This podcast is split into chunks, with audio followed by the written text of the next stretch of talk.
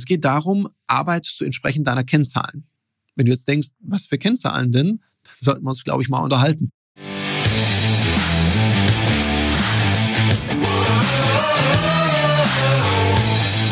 Herzlich willkommen bei dem Podcast Die Sales Couch Exzellenz im Vertrieb mit Tarek Abodela. In diesem Podcast teile ich mit dir meine Learnings aus den letzten 20 Jahren Unternehmertum und knapp 30 Jahren Vertrieb. Herzlich willkommen bei einer weiteren Folge von der Sales Couch. Heute spreche ich mit dir über die fünf häufigsten Fehler im Vertrieb und wie du diese vermeiden kannst oder auch aus dieser Kiste wieder rauskommst. Ja, ich wurde tatsächlich gefragt, Tarek, sag mal, was sind die fünf häufigsten Fehler im Vertrieb? Du hast ja schon ein bisschen Erfahrung. Da dachte ich, ja, das stimmt. mein erstes Verkaufsgespräch hatte ich nämlich mit 14 auf der Straße im Direktvertrieb. Da habe ich Leute in der Fußgängerzone angequatscht. Jeder, der das schon mal gemacht hat, weiß, da hat man in einer hohen Frequenz mit Ablehnung zu tun.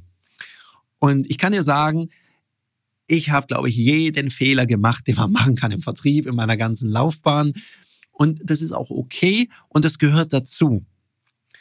Damit meine ich jetzt nicht, Fehler sind was total Großartiges, also am liebsten mache ich keine. Und gleichzeitig weiß ich, dass Fehler zum Lernen mit dazugehören. Scheitern ist ganz normal. Wichtig ist halt, dass du nicht immer an der gleichen Stelle scheiterst, also immer den gleichen Fehler wiederholst und wiederholst. Äh, das spricht für eine nicht ganz so steile Lernkurve. Das heißt, es ist schon auch wichtig, mal zu gucken, was haben denn andere Menschen für Erfahrungen im Bereich gemacht und was kann ich daraus lernen. Natürlich gilt es auch immer, seinen eigenen Weg zu finden und gleichzeitig muss ich auch auf dem Weg nicht in die gleichen Tretminen reinlatschen wie alle anderen vor mir, sondern ich kann ja mal einen Bogen drum machen. Und ich weiß genau, wenn du mir hier schon länger folgst, ich bin kein Fan von diesen Abkürzungen, so dieses Thema, hey, mit diesem einen Trick wirst du endlich erfolgreich über Nacht. Das musst du nur so machen. Das halte ich für ziemlichen Quatsch. Sondern was es mir geht, solche Tipps können ein Katalysator, also ein Beschleuniger für deinen Erfolg sein. Und schauen wir uns doch mal so die fünf häufigsten Fehler an. Vielleicht fallen dir ja noch andere ein. Dann freue ich mich gerne auf eine Frage zu dem Podcast. Dann machen wir darüber mal eine Folge. Der erste Fehler, den ich oftmals erlebe, ist, dass sich einige Verkäuferinnen und Verkäufer gar keine statistische Chance auf Erfolg geben.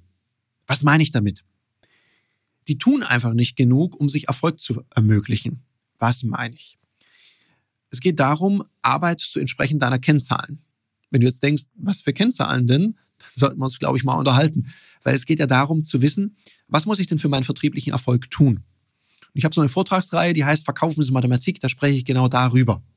Weil ich immer wieder feststelle, wenn ich frage, sag mal, wenn jemand zum Beispiel terminiert am Telefon Termine mit Neukunden vereinbart und ich frage, hey, wie ist denn deine Terminierungsquote?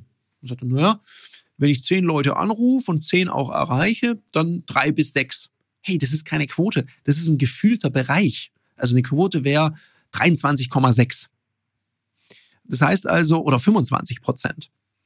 Das heißt also, wenn ich jetzt sage, ich möchte in so einem Telefonblock zehn Termine vereinbaren und meine Terminierungsquote ist 25 Prozent, dann weiß ich, dass ich dafür im Idealfall mit 40 Menschen sprechen muss.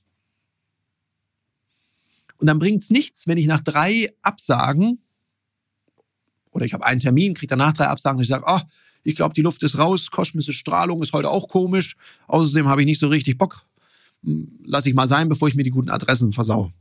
Es geht natürlich nicht, da habe ich mir ja noch nicht mal eine Chance auf Erfolg gegeben. Und ich höre jetzt schon den einen oder anderen aufschreien und sagen, ja, aber wenn meine Stimmung nicht gut ist, dann so kann ich nicht arbeiten. Ja, da ist was dran. In einer guten Stimmung, weil Stimme, Stimmung am Telefon super wichtig. Einverstanden, völlig d'accord.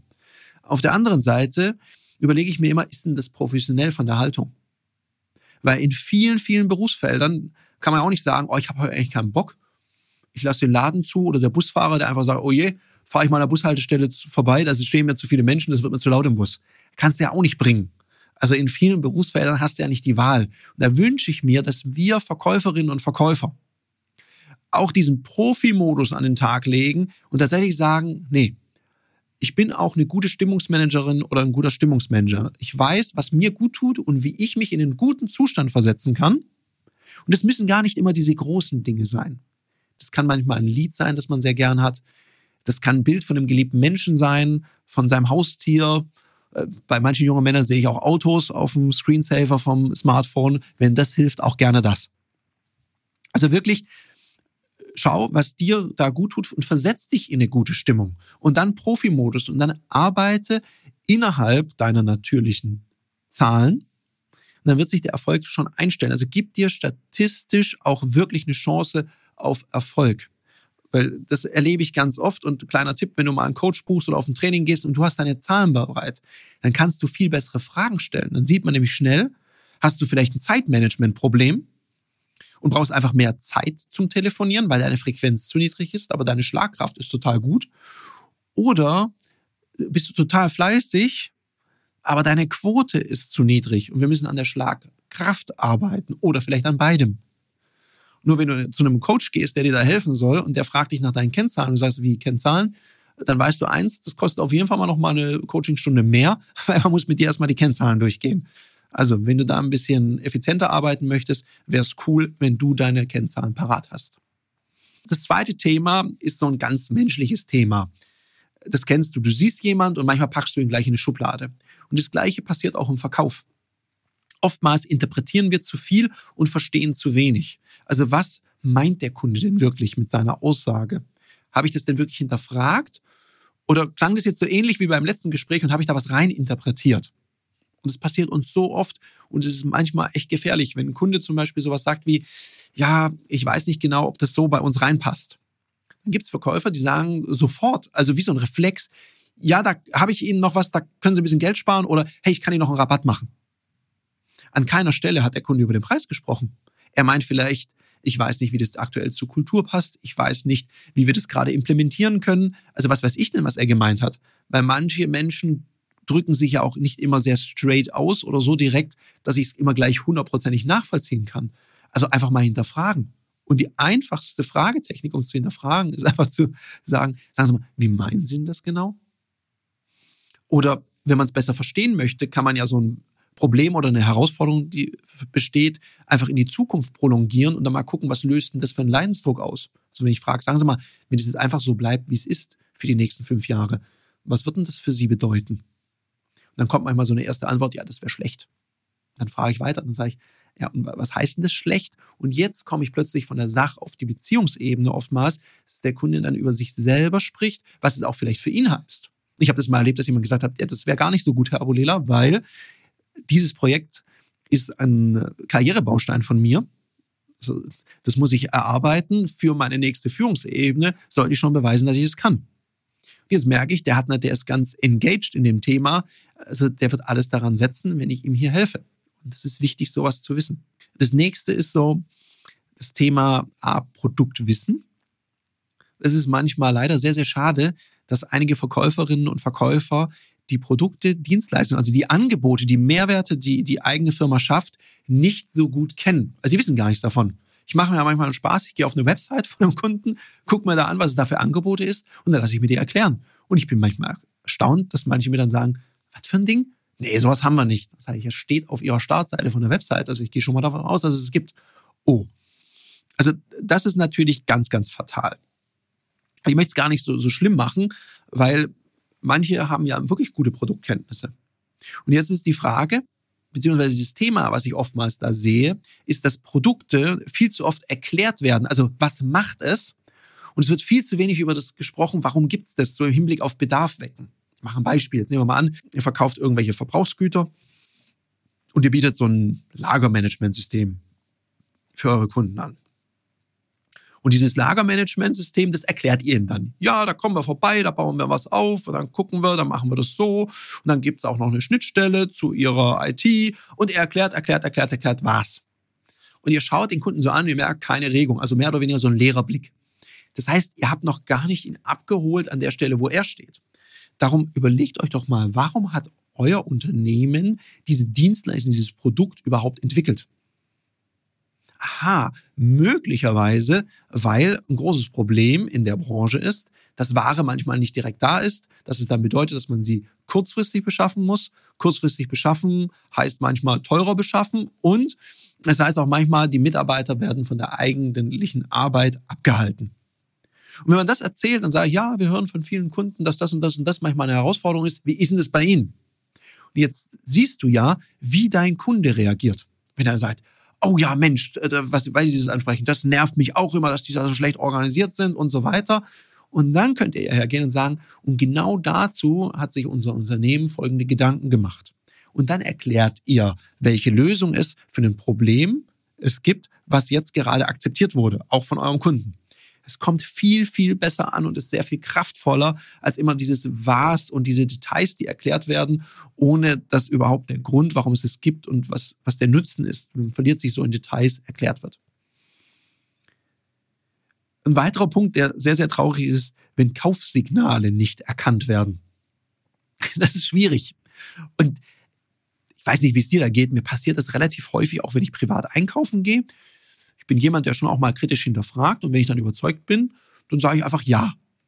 Und dann denke ich, sag mal, hat derjenige oder diejenige das gerade nicht gehört?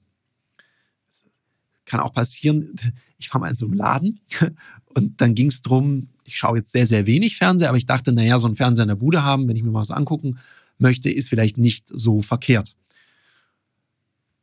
Und der junge Mann, der mich da beraten hat, glaube, der war ein Fan von großen TV-Geräten, hat mir da was angeboten. Ich glaube, er hat nicht viel mehr anderes Platz gehabt an dieser Wand als dieser Fernseher. Und da hat er erklärt, erklärt, und habe ich gesagt, na nee, ich gucke eher ein bisschen seltener und so. Und dann hat er mir den nächsten erklärt und dann waren wir bei einem kleinen, den er viel zu klein fand. Er würde ja einen viel größeren kaufen. Dann dachte ich, ja, darfst du auch, ich halt nicht. Und da habe ich gesagt, ach Mensch, die Größe gefällt mir, liefern Sie eigentlich auch nach Hause. Dann sagte er, ja, da haben wir noch ein Modell. Und dann denke ich so, hä? Ich habe doch mehr oder weniger gesagt, hallo, jetzt, ich will heiraten, ich will den mitnehmen, ich will kaufen, ich bin verliebt, los. Nix. Das hat den gar nicht interessiert. Der hat mir noch drei weitere Optionen vorgestellt und dann auch so einen technischen Schnickschnack, den ich nur so halbwegs verstanden habe. Und er hat es tatsächlich geschafft, mich so zu verunsichern, dass ich dann gesagt habe, sieht, das muss ich mir jetzt nochmal überlegen. Und das kennst du auch aus deinem Ver Vertriebsprozess, was wir immer hassen, wenn der Kunde dann sagt, ja, das klingt ganz interessant, die drei Varianten, schreiben Sie mir doch mal ein Angebot, dann überlege ich mir das. Und das ist manchmal ein Anzeichen dafür, dass ich vielleicht ein Kaufsignal überhört habe und so den Kunden überberaten habe. Also eigentlich war der schon bereit. Also immer wenn ein Kunde eine Frage stellt oder eine Detailfrage stellt, dann ist das oftmals ein Kaufsignal. Und für all die, die das noch nicht gehört haben, selbst wenn der Kunde sagt, boah, das ist ja ganz schön teuer, ist das ein Kaufsignal. Weil mal ganz ehrlich, wenn er findet, das wäre Quatsch, würde er sagen, den Quatsch braucht kein Mensch. Er sagt aber nicht zu teuer. Weil das heißt ja, grundsätzlich finde ich es gut, aber wegen dem Preis müssen wir nochmal gucken. Dann hat er ja zu deinem Angebot grundsätzlich mal Ja gesagt. Jetzt kommt es darauf an, wie gut du bist, darin Preise durchzusetzen, wie gut du im Verhandeln bist. Das wäre vielleicht ein Thema für einen weiteren Podcast. Also grundsätzlich ist es eben auch ein Kaufsignal. Und wenn du ein Kaufsignal hörst von deinem Kunden, das sind Detailfragen, Kunde nimmt noch was in die Hand, er fragt nach Lieferbedingungen, also noch deutlicher geht's nicht, oder nach dem Preis, dann mach den Knopf dran, bitte. Und dann der letzte Punkt, und das ist ein Punkt, der mir sehr am Herzen liegt. Weil wenn du hier schon eine Weile mir zuhörst, dann weißt du, ich sage immer mal wieder, Profis trainieren nicht im Wettkampf, da wird Leistung abgerufen. Was meine ich? Ganz oft wird im Kundengespräch trainiert oder zumindest gemeint, dass trainiert wird. Ich glaube nicht wirklich, dass wir trainieren, weil wir sagen ja nicht dem Kunden, oh, der Einwand war jetzt ein bisschen schwer, können Sie es ein Level niedriger mal machen, dann probiere ich mich nochmal. Das macht ja keiner Verkaufsgespräch. Ich weiß, lustige Idee, äh, kannst du ja mal ausprobieren. Wenn es klappt, dann schreib mir bitte die witzige Geschichte, machen wir mal einen Podcast zu. Hm. Grundsätzlich trainierst du ja nicht im Gespräch, sondern du sammelst Erfahrung. Und by the way, ich fände es übrigens auch gar nicht sehr wertschätzend, wenn wir in einem Gespräch trainieren, weil ein Kunde, der einen Termin mit dir vereinbart, der erwartet ja jetzt, dass du dein Bestes gibst und nicht gerade eine Trainingseinheit absolvierst. Stell dir mal vor, ihr beratet eine Familie, im, im Bereich Risikoabsicherung und die erfährt danach, das war nur eine Trainingseinheit von dir und du hast es gar nicht so richtig ernst gemeint. Ha, die würden sich bedanken. Also von daher haben unsere Kunden und Kundinnen es verdient, dass wir in so einem Gespräch das Beste abrufen, was in uns steckt und nicht irgendwie eine Trainingseinheit abfeuern. Wir verwechseln halt oftmals das Thema Trainieren mit Erfahrungen sammeln. Übrigens haben auch unsere Unternehmen, die uns bezahlen, es nicht verdient, dass wir eine Trainingseinheit machen. Die bezahlen uns ja dafür, dass wir Verkaufsgespräche führen und die erfolgreich abschließen. Das heißt, die Frage, wann trainierst du denn mal deine Fähigkeiten in einem geschützten Raum, um dich auszuprobieren, um dann Leistung abzurufen, wenn es wirklich drauf ankommt? Auch wichtig. Also gibt's Leute, Kollegen, Kolleginnen in deinem Unternehmen oder außerhalb deines Unternehmens, mit denen du dich austauschst. Und ich meine nicht nur auf so einer Metaebene, wie würdest du das denn grob machen, sondern wirklich trainierst die Psychomotorik, also tatsächlich mal ein Verkaufsgespräch realistisch simulierst. Was meine ich mit realistisch simulieren? Oftmals, wenn man sagt, ja komm, wir machen Rollenspiele, dann geht schon das Gestöhne los, was ich verstehen kann, weil viele Rollenspiele, die da gemacht werden, die haben mit der Realität einfach nichts zu tun. Die sind teilweise so überzogen, weil Teilnehmende manchmal dazu neigen, dass sie alle schrecklichen Kunden, die sie jemals erlebt haben, in so einen Menschen aggregieren, in so den Evil Knievel Level 13 Endgegner und mit dem dann trainieren. Da hat ja das Gegenüber auch keine Chance auf Erfolg und denkt, okay, egal was ich probiere, es funktioniert eh nicht. Das ist ja Quatsch. Sondern es geht darum, in einer guten Atmosphäre, in einem geschützten Raum, sich auszuprobieren, zu trainieren und wertschätzendes Feedback zu kriegen, das konstruktiv ist. Und dazu mache ich dir ein Angebot. Ich habe ja noch ein zweites Unternehmen, die Firma Ludoki, und die Ludoki GmbH hat sich darauf spezialisiert, Menschen einen geschützten Raum zu geben, wo sie trainieren können. Stell es dir vor wie ein Fitnessstudio für deinen Verkaufsmuskel. Du gehst also auf www.ludoki.com slash Termine, suchst dir einen Termin für Erstbesucher raus und mit dem Code SalesCouch zusammen und klein geschrieben, kriegst du nochmal einen Nachlass auf das Schnupperticket und kannst dann mit gleichgesinnten Menschen, die genauso wie du immer besser und besser werden wollen, in einem geschützten Raum verkaufen, trainieren, dein Produkt pitchen, üben, tolles Feedback kriegen und dann für dich entscheiden, ob das auch was für deine zukünftige Art der Weiterbildung oder auch dein Unternehmen sein könnte. Ich freue mich darauf zu erfahren, wie es dir dann gefallen hat, wenn du so ein Angebot wahrnimmst und bin jetzt erstmal raus und wünsche dir einen umsatzstarken Mittwoch. Das war eine Folge von Die Sales Couch. Danke, dass du hier deine Zeit investiert hast und bekanntlich bringt ja die Investition in dich selbst die beste Rendite. Und eins noch, ganz wichtig, vom Zuschauen ist noch niemand Meister geworden. Also, setz die Erkenntnisse, die du aus diesem Podcast gewonnen hast, für dich persönlich um. Wenn dir der Podcast gefallen hat, dann lass mir eine 5-Sterne-Bewertung da, hinterlass einen Kommentar und vor allem abonniert diesen Kanal, damit du in Zukunft keine Folge mehr verpasst.